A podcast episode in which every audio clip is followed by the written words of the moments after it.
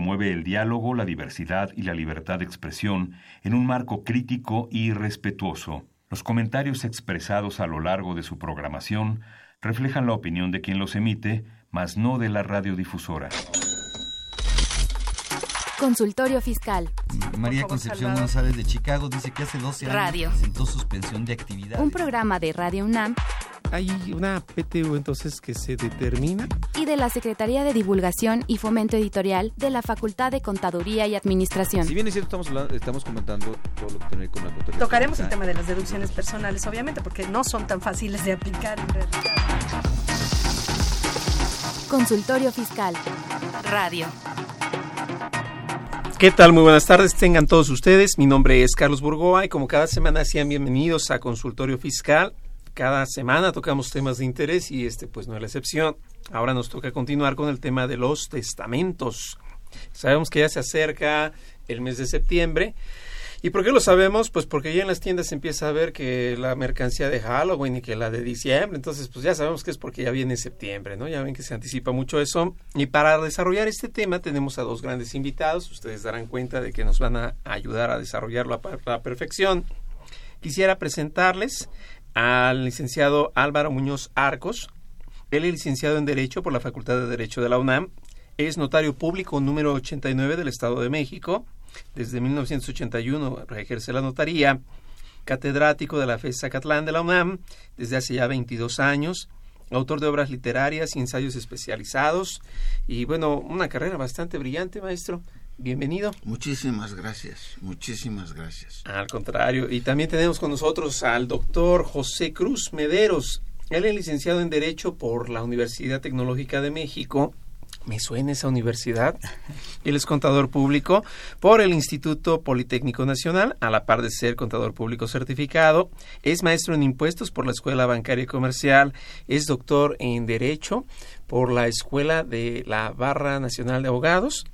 A la par es socio director de Desarrollo Empresarial Anjona SC, catedrático de la Escuela Bancaria y Comercial, y también pues en la Asociación Mexicana de Contadores Públicos. Estimado, bienvenido. Gracias, Carlos, un gusto. Y como ustedes saben, este programa es totalmente en vivo, de tal forma que se nos ayudará a enriquecer con la participación que ustedes tengan a bien hacernos llegar, con preguntas, inquietudes, ¿por qué no? Uno que otro chisme, con gusto aquí sacamos el lavadero, no se preocupen. El teléfono es el 5536-8989. Repito, 5536-8989. Y si a la par de nuestro programa, o terminando este, surgiera alguna duda de la cual ustedes ya quisieran alguna asesoría especializada, totalmente nuestra asesoría gratuita como facultad la tenemos en el teléfono que va poco a poco a referirse para ustedes. De momento, aquí estamos, con- eh, va- vamos, me refiero, va a haber una cápsula de ello. Y también, por favor, estamos en Twitter, arroba con su fiscal, para que no solo nos oigan, sino que también nos puedan ver. Y pues este programa sin duda es para ustedes. Por favor, todas las dudas háganlas llegar. Con gusto las contestamos o las hacemos más amplias para desarrollar el tema de testamentos. Consultorio Fiscal. Radio. Hola, soy Marta Valle, coordinadora del Servicio de Asesoría Fiscal Gratuita de la Facultad de Contaduría y Administración de la UNAM. Los invitamos a compartir con nosotros las dudas, inquietudes o comentarios relacionados con sus asuntos fiscales. Pueden hacerlo a través del número telefónico 5622-8222, extensión 46263, o del correo electrónico consultoriofiscal arroba fca.unam.mx. Los esperamos, será un placer atenderlos. Ve y escúchanos por Twitter, arroba con su fiscal. Info Fiscal.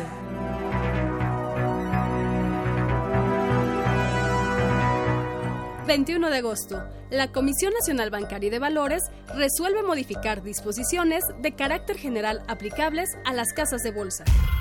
El Servicio de Administración Tributaria, SAT, comunica mediante oficio el listado global definitivo de los contribuyentes que no desvirtuaron los hechos que se les imputaron, en términos del tercer párrafo del artículo 69 contribuyentes que promovieron algún medio de defensa en contra del oficio de presunción a que se refiere el primer párrafo o en contra de la resolución a que se refiere el tercer párrafo ambos del artículo 69-B del Código Fiscal de la Federación, una vez resuelto, se dejó insubsistente dicho acto.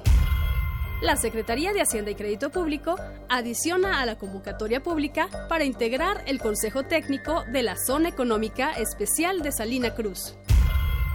23 de agosto. La Secretaría de Hacienda y Crédito Público, mediante oficio, comunica el listado global definitivo en términos del artículo 69-B, tercer párrafo del Código Fiscal de la Federación.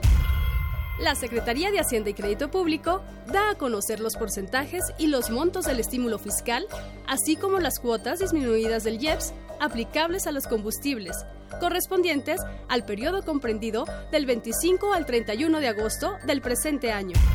La Secretaría de Hacienda y Crédito Público comunica los montos de los estímulos fiscales aplicables a la enajenación de combustibles en la región fronteriza con los Estados Unidos por el mismo periodo.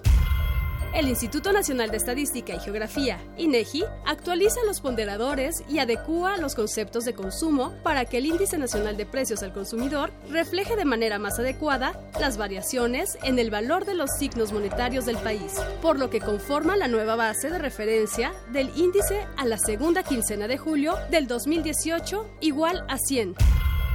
INEGI publica el Índice Nacional de Precios al Consumidor con base a la primera quincena de agosto, que fue de 100.343 puntos. La quincena anterior, la segunda de julio, se colocó en 100 puntos, lo que representa una variación de 0.34%.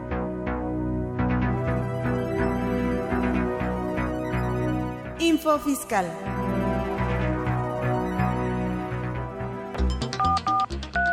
Llámanos, nos interesa tu opinión. Teléfonos en cabina 5536 8989. Lada 01800 5052 688.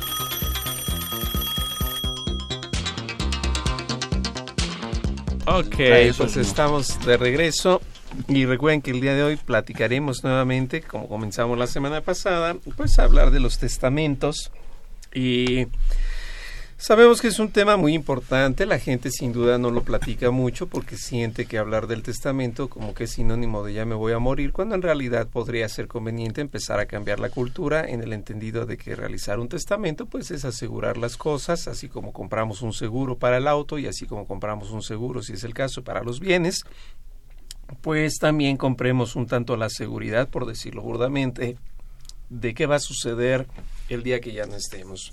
Y bueno, licenciado, entiendo que hay un punto favorable para la gente porque en septiembre comienza, pues no sé si se llamarle campaña o de alguna forma el nombre quizás no es importante, pero hay una facilidad en el costo del testamento. Platíquenos como notaría cómo funciona, eh, si lo pueden visitar y vamos así como si alguien tenga el interés. Bueno, eh, eh, en primer lugar, creo que debo aclarar que el testamento es el acto más humano de la persona humana. A través del testamento encontramos los valores morales de la familia. Ahí encontramos cómo educamos a nuestros hijos, qué les enseñamos, hacia dónde los mandamos encontramos lo que se conoce como gratitud e ingratitud, requisitos esenciales para poder tener derecho a heredar.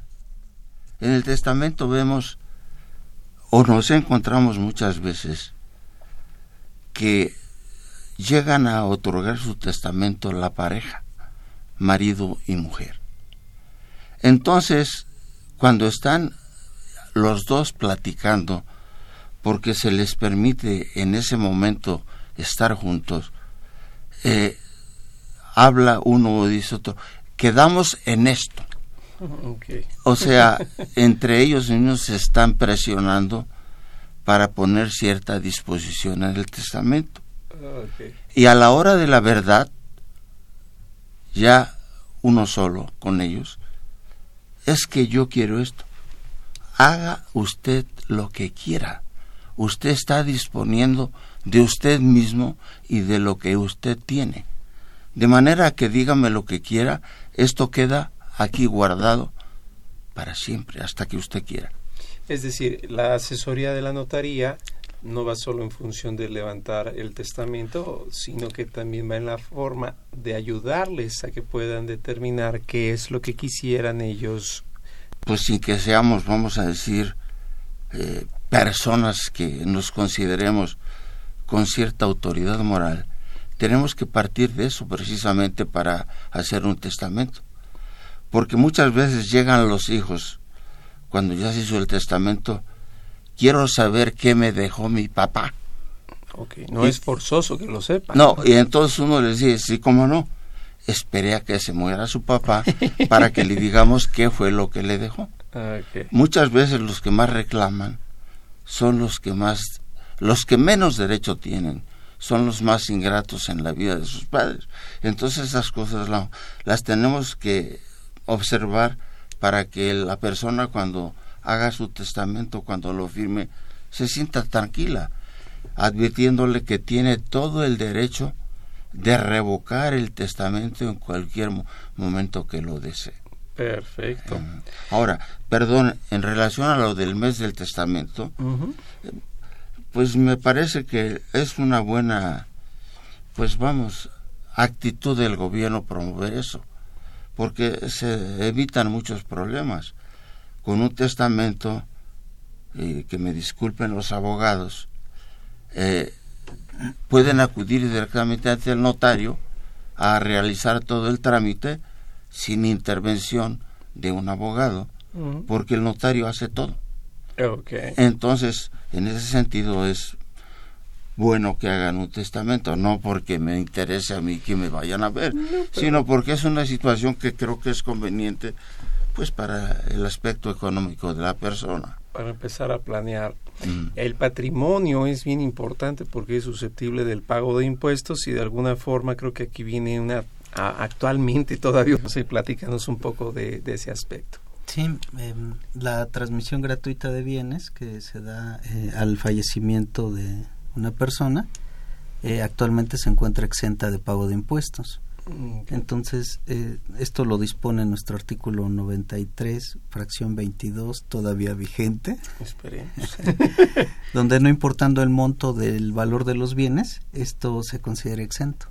En materia federal, Cosa distinta será por una traslación de dominio en cada entidad federativa. Entonces,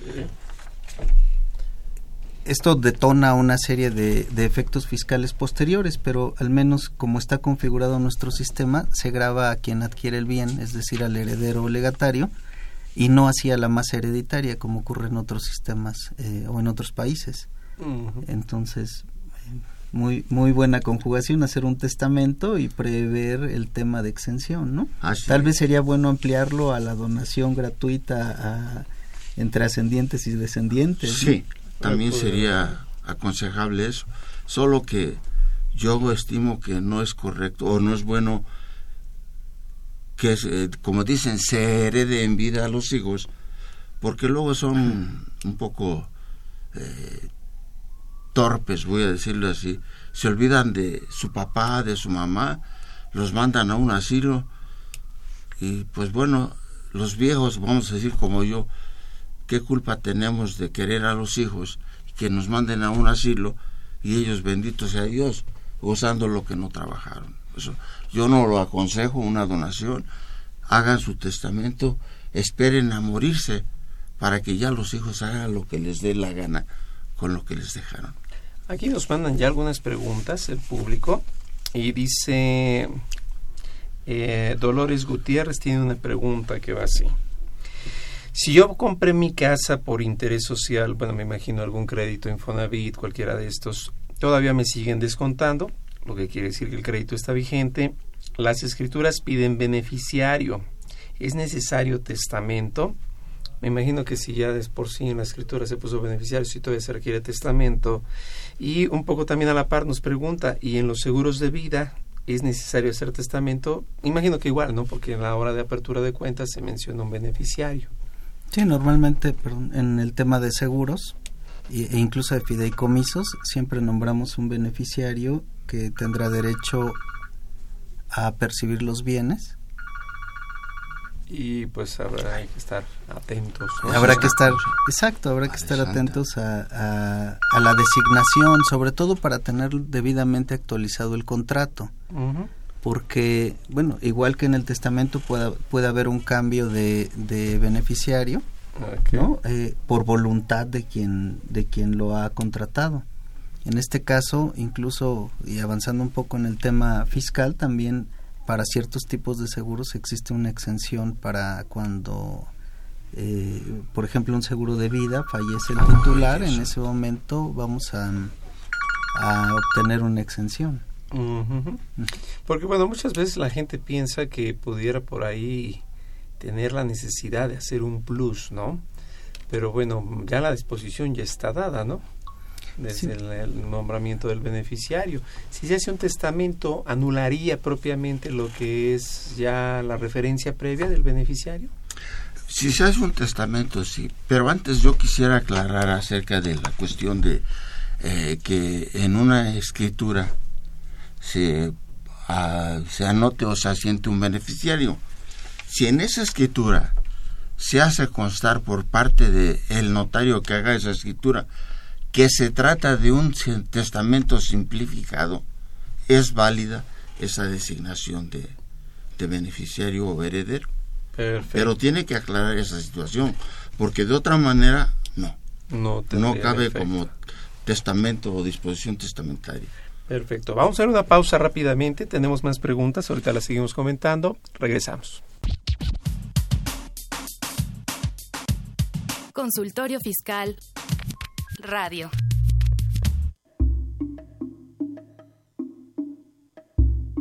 Toribio de Benavente, mejor conocido como Motolinía, afirmó que entre los indígenas no era importante dejar bienes a los hijos.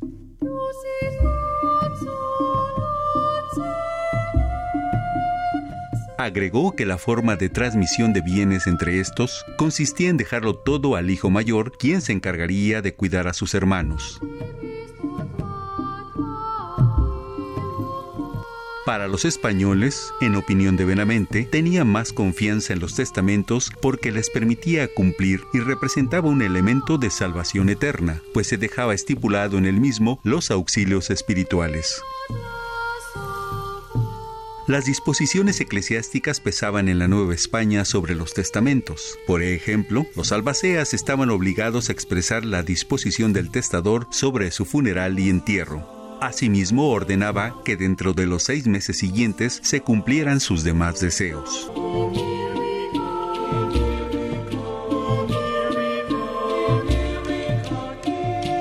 Ve y escúchanos por Twitter, arroba con su fiscal.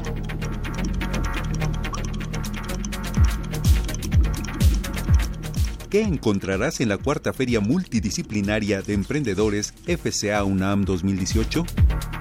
Décima segunda Expo Nacional Emprendedora ANFECA.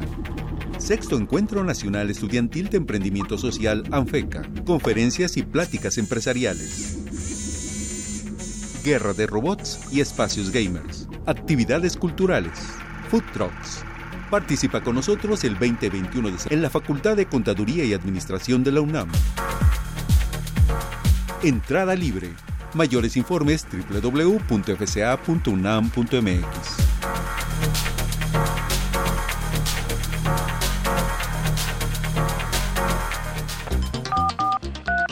Llámanos, nos interesa tu opinión.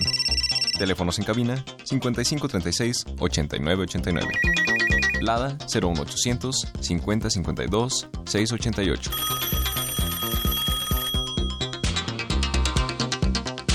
Ok, bueno, pues estamos de regreso, estamos platicando aquí de algunos casos chuscos que vienen a presentarse, pero tenemos más preguntas y esta nos la hace Diego Olvera. Él dice, ¿se puede donar ante notario público lo contenido en el monto en una cuenta bancaria sin especificar el monto exacto por la fluctuación que hay de intereses y comisiones recibidos, indicando solo los datos de la cuenta número. Y si esto fuera posible, ¿cómo se da certeza al valor de dinero que recibe la persona para que el ingreso sea ese? Hablando de fiscal. Yo creo que la partimos por dos. Ah. Entendí que la primera parte es se puede donar sin señalar la cantidad de la cuenta por obvio intereses y todo lo demás. Sí, ¿no? Sí se puede hacer, desde luego, se establece simple y sencillamente que todo lo que exista o haya en una cuenta determinada será para tal persona y todo lo que aparezca en, al fallecer la persona será para el beneficiario. Hasta que en donación. En, en, un Eh, contrato en de donación, donación. entonces si nosotros eh, donamos de manera abierta por el número de cuenta y banco, entonces el donatario tendría que registrar como ingreso al momento de la suscripción del contrato de donación Sí. y reportarlo en su declaración anual, dependiendo del monto, excede tal vez solo como un 600. dato informativo. Vamos a decir, en actos no testamentarios, sí es correcto que se tenga que, en todo caso, dar informes a la Secretaría de Hacienda o al SAT para efectos de fiscales. Aquí lo interesante sería que sí debe de haber un momento de evaluación del valor de, de los bienes recibidos en donación al momento de la recepción. al momento de la recepción, porque si ese dato lo, eh, se va a contener en un dato informativo, en una declaración de impuestos, entonces este no puede quedar abierto. Por un lado y por otro, porque a partir de que surta efecto la donación, entonces todos los intereses, ganancias cambiarias o accesorios que genere la cuenta serán un ingreso ahí sí grabado para el donatario. Desde luego que sí. Sí, porque es un punto importante.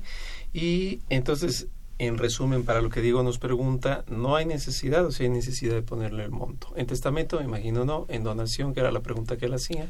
Bueno, sería eh, sin monto en el contrato de donación, por lo que entendí, y con monto en la materia fiscal para consignar el importe recibido al momento de eh, que surta efectos el contrato de donación. Quizás porque esos tipos de contratos están dados de ante Hacienda, pues ahí Hacienda puede determinar eh, lo que se va causando de impuestos, porque ese tipo de inversiones entiendo que se registran en Hacienda, ¿no?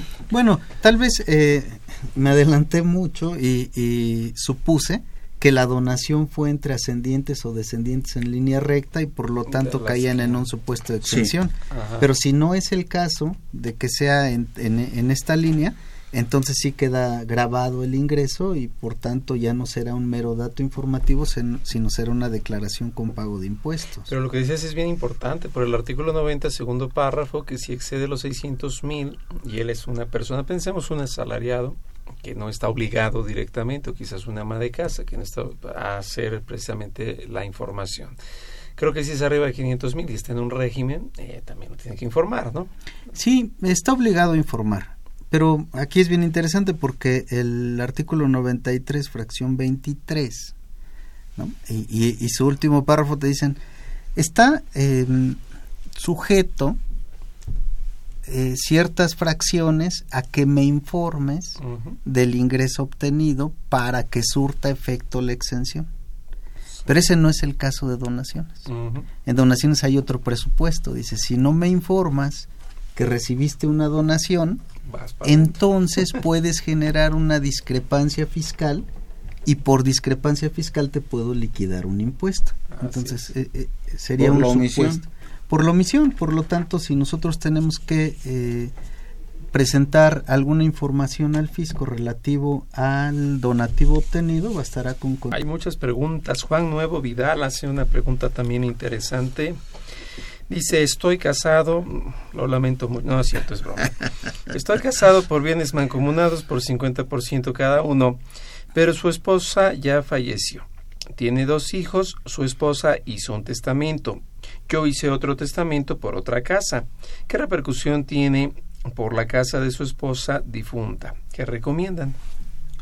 Bueno, en el caso de la señora difunta, eh, en virtud del régimen de sociedad conyugal, lo que tiene que proceder a hacer esta persona es eh, denunciar la sucesión y proceder a liquidar la sociedad conyugal, aplicándose su 50% que está exento de impuestos y adjudicándose a título de herencia el 50% restante que si está grabado por lo menos en, en, impuestos locales, pues si se trata de inmuebles, por el impuesto sobre adquisición de inmuebles o traslación de dominio. En ese caso sí tiene que proceder a liquidar la sociedad conyugal y obviamente liquidar lo que tiene que pagar a título de impuestos. Sí, aquí por los grados de parentesco y por el hecho de, de tener un testamento, pues todas las transmisiones serían eh, exentas. En, traslado de dominio. En ISR. En impuesto sobre la Ah, renta sí, en federal. impuesto, sí.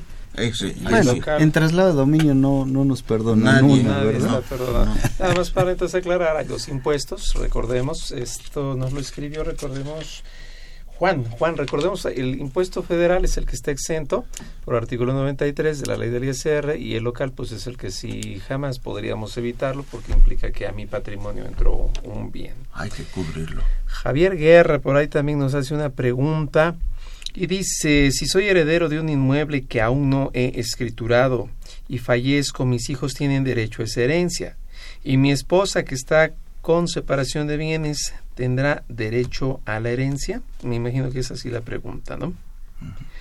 Esto pues viene al régimen, ¿no? Por ser de separación de bienes. Bueno, se dice que herencia es la sucesión de todos los bienes, derechos, derechos y obligaciones de una persona. Mm, De manera que contratos los adquiere el sucesor y éste tiene todo el derecho de acudir a quien corresponda para que le titulen debidamente la propiedad. Se Mm. puede hacer, se puede solucionar eso. No hay problema. Estableciendo la línea sucesoria, vamos. Sí, esto nos, nos trae a colación el tema del costo fiscal que puede representar la transmisión de bienes, aunque sean a título gratuito, como es el caso, porque el pagar una contribución local eh, inhibe el hecho de regularizar la propiedad de los bienes, ¿no? Como es el caso, él recibe una herencia, pero no ha eh, dado los pasos necesarios para adjudicarse los bienes. Ahora él tiene un testamento donde designa como herederos a sus hijos y el, el punto es si esa transmisión de bienes primero tiene que pasar por él adjudicándose el bien y luego a sus hijos. Sí, el problema es fiscal, no sucesorio. Así es. Porque aquí hablaríamos de, de doble impuesto por el contrato, la sucesión y la adjudicación. Tenemos una llamada. A ver, vamos a, a escuchar quién nos llama. Bueno, Bueno, ¿sí? hola, ¿Qué? mi nombre es Paulina Ventaño. ¿Qué tal, Paulina? Cuéntanos, ¿qué duda tienes? Pues es este relacionado con un familiar. Ajá. Esta persona está considerada como interdicta, o sea, no, no, este, mm, bueno, tiene problemas con sus facultades mentales. Y este, entonces quería saber cuál sería el procedimiento para que una persona con ese problema pueda realizar un testamento. Partiendo de que es titular de bienes. Sí. Ok, perfecto. No, eh, esta persona lamentablemente por su incapacidad no puede otorgar el testamento porque no tiene la facultad de disponer eh, cabalmente de sus bienes por la incapacidad que tiene. Ok. ¿Alguien más lo podría hacer en su lugar? ¿o No, cómo? no, el acto de testamento es un acto personalísimo. Así no se puede. Entonces habría que en algún momento abrir una sucesión legítima. Sí, en el caso de la sucesión fallecimiento. para esta persona, sí. Y asignarle un tutor o un curador para efecto de que reclame lo que le toca al incapaz. A ver, tratando de abreviar la idea, y tú dime, Paulina, si vamos bien. Me deja claro entonces ya el comentario de que alguien que tuviera alguna incapacidad de este tipo difícilmente puede, más bien, no puede disponer de sus bienes por la misma incapacidad, de tal manera que me regresaría yo en el tiempo que si alguien en su momento le destinó un bien a esta persona El inconveniente que vamos a tener a futuro es que a su vez esta persona no va a poder hacer las veces testamentarias.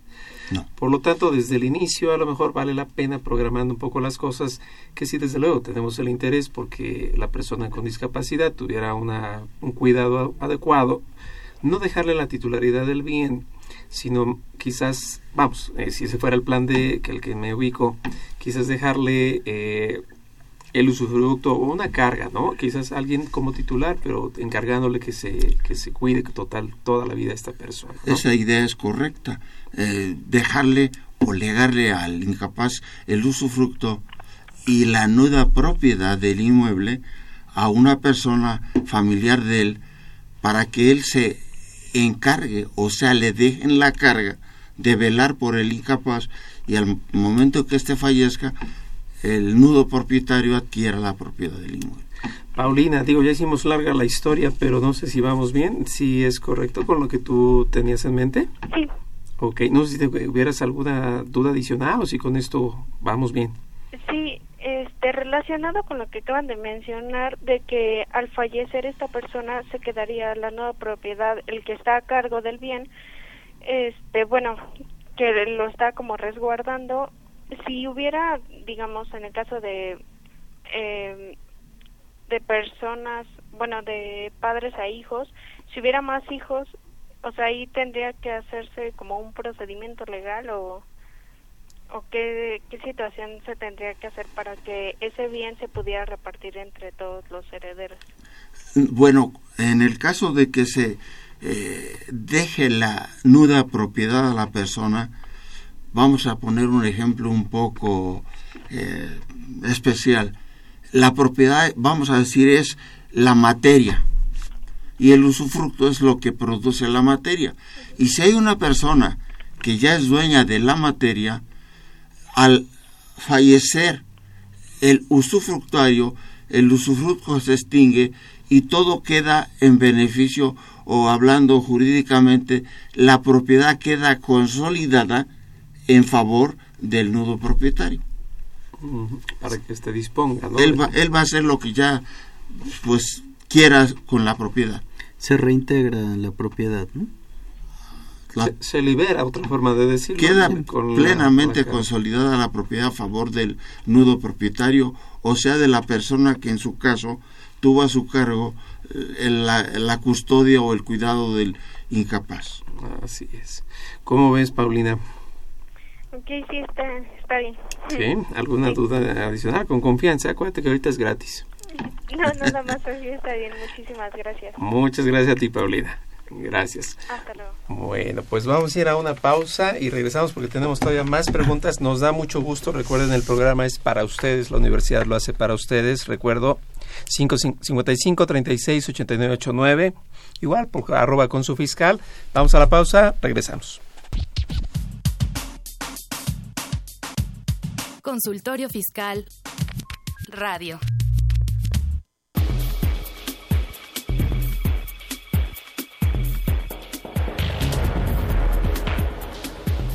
En esta nueva edición, la 697 Consultorio Fiscal presenta interesantes artículos de corte jurídico, laboral, contable, financiero y fiscal. En este ejemplar, María Raquel Hernández Hernández examina el progreso de Internet, el auge de las monedas virtuales y su regulación en México. En forma conjunta, Areli Paola Araujo Romero y Roberto Morales Pérez definen las obligaciones laborales para el sector paraestatal. Laura Becerra Rodríguez analiza los logros y desafíos del sistema de pensiones en México a 21 años de su creación. Carlos Omar Castañeda Saavedra y Daniel de la Parra Huerta nos señalan los impuestos ecológicos como fuente de legitimación tributaria en el Estado mexicano. Estos y otros temas de gran interés se presentan en el número 697 de Consultorio Fiscal. Suscripciones a los teléfonos 5616-1355 y 5616-7755 también a través de la tienda electrónica publishing.fca.unam.mx o en la página electrónica de esta revista consultoriofiscal.unam.mx.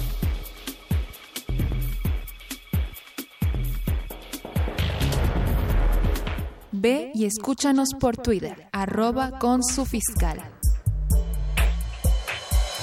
Durante el mes de septiembre, los notarios de todo el país extienden sus horarios de atención. Brindan asesoría jurídica gratuita a las personas y algunos bajan sus honorarios hasta en un 50% para facilitar y fomentar el otorgamiento de testamentos. Por lo tanto, es importante que aproveches esos beneficios durante el mes de septiembre.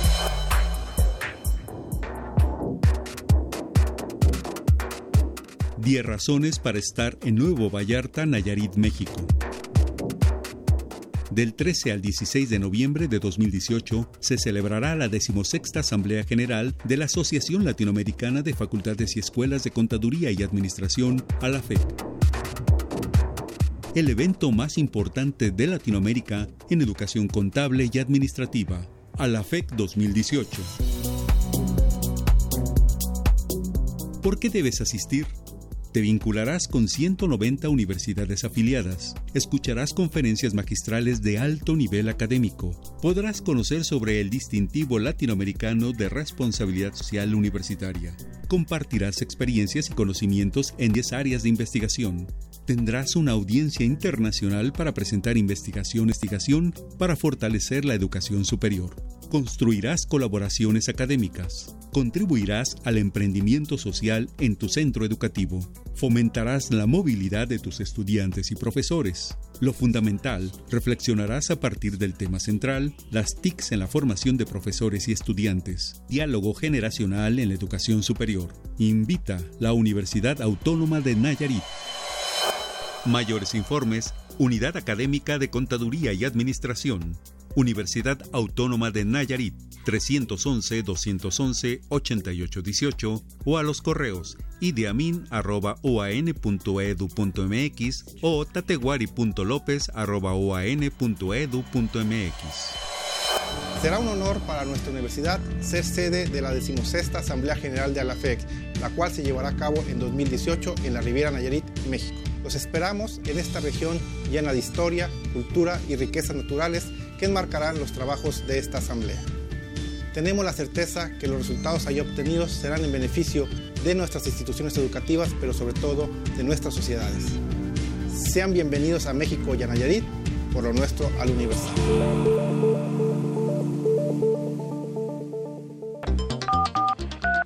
Llámanos, nos interesa tu opinión. Teléfonos en cabina 5536 8989. Lada 01800 5052 688. Perfecto, pues estamos de regreso. Muy buena la pregunta que nos hizo ahorita por teléfono Paulina, porque tengan en cuenta ustedes que nadie tenemos comprada la vida, pero tampoco la salud.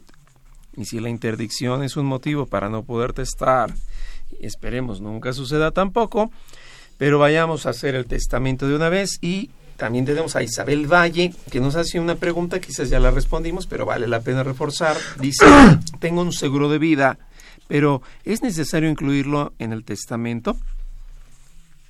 Bueno, si en el seguro de vida no tiene señalado un beneficiario, sí es necesario. Aunque no lo señale en un testamento, en un juicio sucesorio, ese seguro de vida va a pasar a los legítimos sucesores. Mm, O sea, en realidad es un problema más que nada de trámite de tiempo, pero pues siempre está pro- protegido ese seguro para los legítimos beneficiarios del asegurador. Perfecto. La segunda pregunta se la voy a hacer al maestro José Cruz Mederos. ¿Todavía existe la Escuela Bancaria y Comercial? Todavía existe y en crecimiento. Así es. Isabel, la risa es porque él es egresado de ahí, ¿eh? Sí, no, va muy bien la escuela. A mí recientemente me tocó dar clase por ahí, platicábamos algunas experiencias, pero creo que inauguró plantel recientemente, me refiero no más allá de dos años, en la calle de Liverpool, ¿verdad? Así es, en la colonia Juárez. Muy bonito el plantel, y pues recomendado poderse dar una vuelta. Miguel Martínez nos pregunta, para hacer un testamento, ¿qué recomendaciones sugieren cuando un papá quiere hacer un donar un poco más en ella? Sí, bueno, básicamente lo que se comentó es eh, heredar a, una persona distinta al que eh, tiene la incapacidad, eh, la nuda propiedad, y al, incapaz donarle el usufructo para que sea su forma de manutención e imponerle como carga a- al que hereda o se designa eh, para la nuda propiedad el cuidado del usufructuario. Esta combinación lo que va a provocar es que al final eh, se reintegre el usufructo a la nuda propiedad y eh, se tenga pleno goce de esa propiedad. Exacto. Bueno, hay, hay una situación que quizás de alguna manera tuviéramos que considerar. La persona, vamos a decir, momentáneamente es incapaz, pero no sabemos si a través de los avances médicos esa persona pueda llegar a tener capacidad.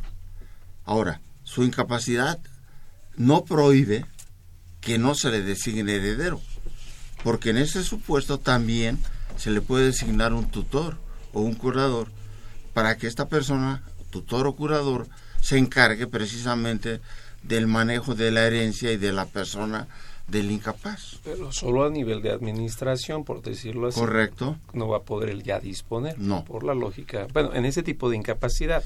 Hay otros tipos de incapacidades, también física. Pues eso ya no nubla el juicio, ¿no? Ahora, para las incapacidades también la ley permite que si es necesario enajenar alguna propiedad del incapaz, se acuda a un juez de lo familiar para que éste pueda autorizar la venta de algún inmueble siempre y cuando el producto de la venta se destine a alguna cuestión especial del incapaz. De otra manera no puede haber autorización para enajenar los bienes. Sí, que se justifique. Un caso similar ocurre con los menores de edad. Correcto. Así. Excelente. Emil, Emilio Reza, perdón si estoy leyendo mal, ¿eh? es aquí nada más cuestión de, la caligrafía. Eh, perdónenme, perdón, eh, público, si es que está mal. Dice, ¿qué puedo hacer si hace 10 años mis derechos de testamento a una auditoría convocada por la delegación Cuauhtémoc y quedaron de llamarme por teléfono para formalizar y no lo ha hecho? No regularizaron esa situación. Bueno, hay que tener mucho cuidado porque hay una regla muy delicada. Se dice que los derechos y, y las obligaciones genéricamente prescriben en el plazo de 10 años. Entonces es necesario que acuda a donde a la oficina donde fue para que le arreglen eso si es que no ha habido alguna otra persona que haya reclamado ya algo sobre lo que usted está, pues, digamos, reclamando. Uh corregirlo propio. Exactamente, sí. Ok. Ok. Colette Hernández nos pregunta, bueno, más bien nos dice, no me quedó claro herencia en donación. Dice que tiene que ser en vida, o sea, no puede ser hasta la muerte. Creo que aquí se dio un collage de ideas, pero vale la pena. Son cosas distintas, ¿no? O sea, Hablemos de la transmisión gratuita, eh, gratuita de bienes al fallecimiento del titular. Ese es a través de un testamento y quien recibe los bienes es un legatario o heredero. La otra es la donación, que es en vida. Una persona puede disponer de sus bienes transmitiéndolos gratuitamente a otra. Ahí se celebra un contrato de donación y al momento de aceptar la donación se perfecciona y son dos cosas distintas. En, vamos a decir en palabras muy sencillas, herencia, muerte, donación, vida. Ahí está la diferencia. Si hablamos de donación, estamos aquí haciendo el acto de la donación. Si hablamos de herencia, estamos hablando de muerte. La persona se fue y dijo, esas son mis sucesores. Dispuso. Por eso que cuando dicen donar, heredar en vida sería como morirse en vida, ¿no? no, se puede. transmitir los bienes en este momento. Evidentemente quedan sujetos a una carga moral, llamémosle así, pero también legal, de gratitud hacia el donante. Un donatario que ve en desgracia a su donante, le pida ayuda y no responda, se puede... Pierde, pierde la donación se puede pedir la nulidad. Se puede revocar la donación. Claro, revocar. Excelente. Carolina Linor, Olinar dice, recibió una herencia. En la aceptación de testamento es necesario hacer la sucesión de derechos. Pasa automáticamente a nombre de la heredera. ¿Qué porcentaje cobran? Bueno, ya ese es otro punto que ahorita trataremos, pero las primeras, ¿cómo sería? Bueno, mire, jurídicamente o legalmente, la adquisición de los bienes por herencia se retrotrae al momento de fallecimiento del autor de la sucesión. Si ya la persona está eh, mejor ante un notario, para que ante ellos se formalice la adquisición de la propiedad o del bien. Esa, esa presión es, es muy importante por lo siguiente. A ver, eh, fallece una persona con testamento y entonces o sin testamento y se abre un periodo para eh, que su sucesión eh, se ejecute se tramite se, tramite entonces una persona no va a ser legítimo propietario o titular de los bienes y derechos sino hasta el momento mismo en que se adjudique los bienes de esa sucesión Mm. en el inter ese periodo tendrá un tratamiento fiscal específico. ¿Cuál? Bueno, pues la sucesión, es decir, es como una extensión de Es un la vida de- del contribuyente que falleció, del de cuyos.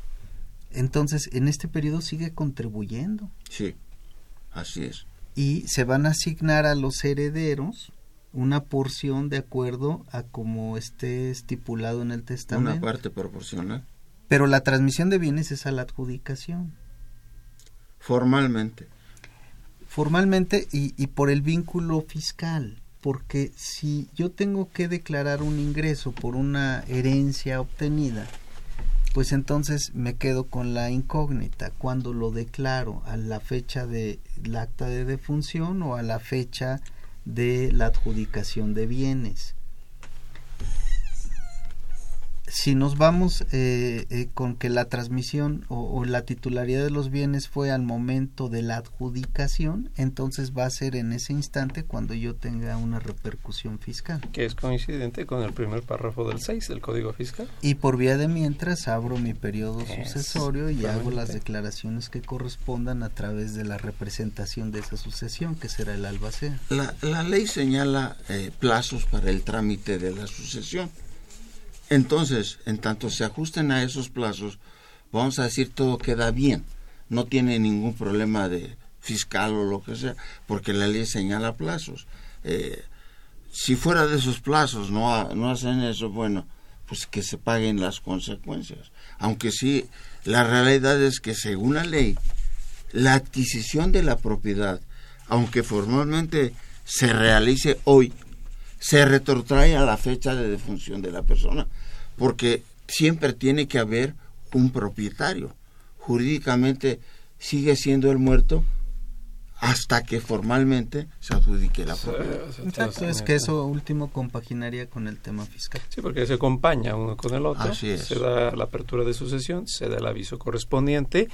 Y bueno, pues vamos a ir a una pausa. Están muy taquilleros, me da mucho gusto. Hay más preguntas. Vamos a tratar de acotarlas todas para darles la atención debida. Regresamos. Consultorio Fiscal Radio. Ya te vi, ¿eh? Te estoy fiscalizando. Atentamente, el SAT. Ve y escúchanos por Twitter, arroba con su fiscal. Si estás interesado en este y otros temas de consultorio fiscal, ingresa a tu navegador y escribe Radio UNAM. En la página principal, da un clic en 860 de AM, que se encuentra en la parte superior derecha. O si lo prefieres, da un clic en Programación AM y selecciona Consultorio Fiscal Radio, donde podrás acceder a nuestro contenido seleccionado. Suscríbete y podrás reproducirlos cuando quieras desde tu iPad, tablet o celular. Síguenos por Twitter.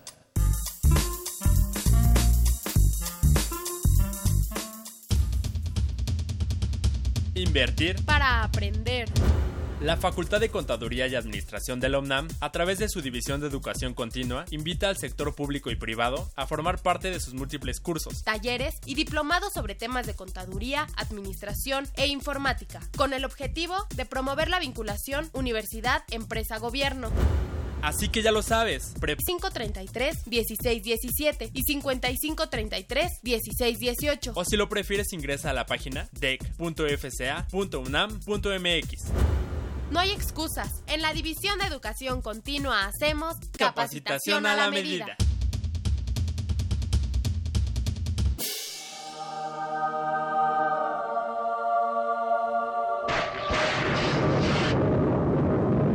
Nada queda oculto, dijo el Señor. Y por eso, Joan.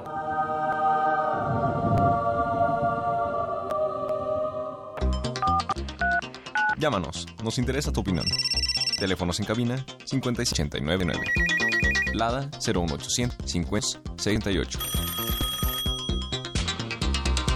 Perfecto, pues estamos ya en la recta final, pero muchas preguntas. Isabel nos dice, yo estoy en el mismo caso de la llamada anterior. Tenía un discapacitado mental que ya falleció, pero yo lo cuidé, y él era acreedor de una tercera parte de la herencia. En esos casos se desentienden los hermanos y otro heredero también ya falleció, éramos tres. El discapacitado, yo siempre lo cuidé, y queda una sobrina de heredera. ¿Cómo se resuelve? Solo quedo yo. En este caso, esta persona, dada su bondad, vamos a decirlo así, puede acudir ante un juez familiar para que a esta persona la, le designe un tutor o un curador o los dos y ella se puede proponer en uno de los cargos para seguir velando por los intereses de esa persona. Mm, ella misma puede hacerlo. Y el juez llamará a los hermanos y en su caso les puede imponer una sanción por la irresponsabilidad de no cuidar de su hermano, porque tienen la obligación las familias de ayudarse a salir de los problemas. Entonces, si no lo hacen, pues que les impongan su sanción y que sea la sanción para bien de la persona abandonada. Ok. La heredera sobrina, pues tendría que serlo a, través de lo que corresponda a su papá, ¿no? A si su es que sucesión. Es, si es que es el finado o si fuera todavía en vida, pues como que entra al otro paquete, a la siguiente generación. ¿no? Exactamente. Ok. Luis Antonio III felicita al programa. Muchas gracias, Luis Antonio. Y dice, ¿qué pasa cuando hay un sucesor testamentario y el fallecido dejó pendientes sus obligaciones fiscales como la declaración anual y queda con saldo a favor. ¿Cómo le puede cobrar el sucesor? Me imagino que por la devolución, ¿no? Eh, bueno, aquí es una carga carga fiscal, entonces em, cuando cuando hereda estos bienes eh, trae ciertas cargas aparejadas que tendrá la obligación de cumplir. Eh, habría que ver bien a bien cómo es que se originó la carga fiscal, porque no es lo mismo una carga eh, derivada de la prestación de un servicio personal independiente o, de un trabajador, ¿no? Que la de la que causan los bienes que se, donde se obtienen ingresos por arrendamiento u otro tipo, ¿no? En el segundo caso, pues hereda la carga, en el primero no. Ok, entonces habrá que estar bien atenta. Me recordó la broma que dicen, ¿no? Que un socio le dice a otro, oye, cuando yo fallezca, quiero que en un sobre bueno, primero me incineren y que en un sobre pongan las cenizas, lo mandan al SAT diciendo, ahora sí ya lo tienen todo, ¿no? Prácticamente fuera. Ahora, el sobre va a ser con un CFDI. Exacto, exacto. Este, bueno, veo que hay muchas dudas. No sé, licenciado, quisiera yo aprovechar si usted pudiera ayudar a, quienes nos escucha y si la disposición es así, ¿en dónde lo podemos contactar, licenciado? Bueno, yo con mucho gusto. Eh, desde luego quiero decir que esta plática no quiere decir que estén obligados a ir conmigo. Tienen la plena libertad de acudir a cualquier notario que creo que todos somos de la misma especie, vamos a decirlo así. Pero mi teléfono, ay madre santa, voy a sacar mi tarjeta, por aquí están mis teléfonos. Eh, es 58 72 02 84 y con las mismas terminaciones 0297 3983 y 80 Titlán, Estado de México. Perfecto, entonces permítame aquí confirmamos es 58720284 y 58720297 para que por ahí nos pueda atender, licenciado. Y, Con muchísimo gusto. Maestro, doctor. Muchas gracias, Carlos. Mi teléfono es el 5564 1470. Perfecto, entonces malito otra vez. 5, 55 64 14 70 en la Ciudad de México. Perfecto, pues ahí estamos atentos y las preguntas siguen llegando, está como, dicen, como la cosecha de mujeres que no se acaba. Entonces vamos a seguir con las preguntas. estamos ya casi a punto, pero por favor vamos a tratar de acotarlas todas, no se me desesperen si ustedes están inquietos, sabemos que mañana continuamos con el tema. De momento Joaquín García nos dice, ¿cómo puedo hacer unas escrituras de una casa? Llamándole al licenciado y si no, pues... Le puedo decir que para hacer una escritura necesita presentar la escritura de la persona que le está vendiendo la boleta predial, la del agua y el acta de su matrimonio. Con eso se procede a hacer una escritura. Perfecto, y pues desde luego acudir con cualquier licenciado. Así es. Desde luego si es el licenciado Muñoz, pues va a estar en casa. Y el avalúo. Eso ya lo pide el notario. Y el pago de impuestos. Todo lo hacemos nosotros, retenemos, enteramos y a pagar. Es una eh, responsabilidad que nos impone la ley. Esta, película de Joe Black, o sea, Joe Black dice que solo hay dos cosas seguras en la vida, ¿no? La muerte y los impuestos, y hoy se conjuga el tema, ¿no? Precisamente. Bueno, si Gilberto Martínez nos pregunta, ¿cuál es la función del albacea? ¿Qué es lo que hace y cómo es que esa persona cede lo que está en el testamento? El albacea tiene la obligación de administrar los bienes no puede disponer de ellos si no lo hace con el consentimiento de los herederos, salvo que sea universal heredero, pues en ese caso él es libre de disponer de la herencia como mejor le parezca. Y en el tema tributario. En el, tema tributario, pues bueno, aquí tiene la palabra. En el tema tributario, seguramente el albacea será el representante legal de la sucesión quedará obligado a notificar al fisco respecto del fallecimiento y se abrirá la sucesión hasta el momento en que sea sean adjudicados los bienes donde concluye su responsabilidad. Esto trae aparejado que él tiene que estar liquidando las contribuciones mensualmente eh, o conforme al periodo que, corresponda al régimen fiscal y em, rendir cuentas. Solo quiero aclarar una cosa y no es una porra para los notarios. Los notarios cuando tramitan una sucesión tienen la obligación de calcular, retener y enterar los impuestos. De manera que cuando el albacea vaya con el notario, ya le va a dejar la responsabilidad al notario para que él haga pues la aportación de los impuestos al fisco. digamos de, de origen de origen, pero hay consecuencias eh, siguientes al fallecimiento, por ejemplo, eh, decía en arrendamiento. no hay que emitir un comprobante fiscal al arrendatario, hay que presentar una declaración de impuestos mensual y eso ya no lo hace el notario, sino es lo consecuencia de los herederos. El responsable en este caso de la sucesión, que sería el albacea. Yo creo que depende del bien que se hereda. Si fuera un bien inmueble, como bien dice el licenciado Muñoz, pues obvio se, recarga en el notario, pero viene un negocio en marcha, llamémoslo así, eh, pues ahí sí hay que andar pagando. ¿no? Pues llegamos ya al final por esta ocasión porque pues seguimos platicando del tema. Recuerden, mañana estamos en Mirador Universitario a las 9 de la mañana y no me queda nada más que agradecer a nuestros invitados. Licenciado Muñoz, gracias por la visita hoy. Gracias por la invitación. Al contrario, eh, doctor José Cruz Mederos. Igualmente, Carlos, muchas gracias. Un gustazo tenerlos por aquí. Recuerden, mañana seguimos con el tema en Mirador Universitario por internet a las 9 de la mañana. Por aquí hay una pregunta de Delia Martínez. No te preocupes, Delia, mañana la comentamos en tele. Y pues no dejen de vernos.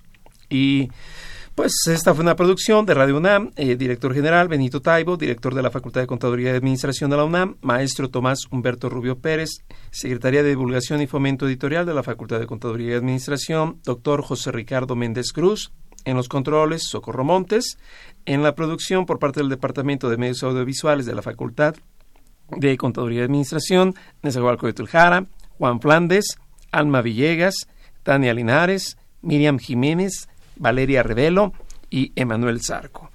Y bueno, pues yo creo que la plática fue tan exhaustiva que ya me dio hambre y si no, pues ah, vayan a hacer lo que tengan ustedes que hacer.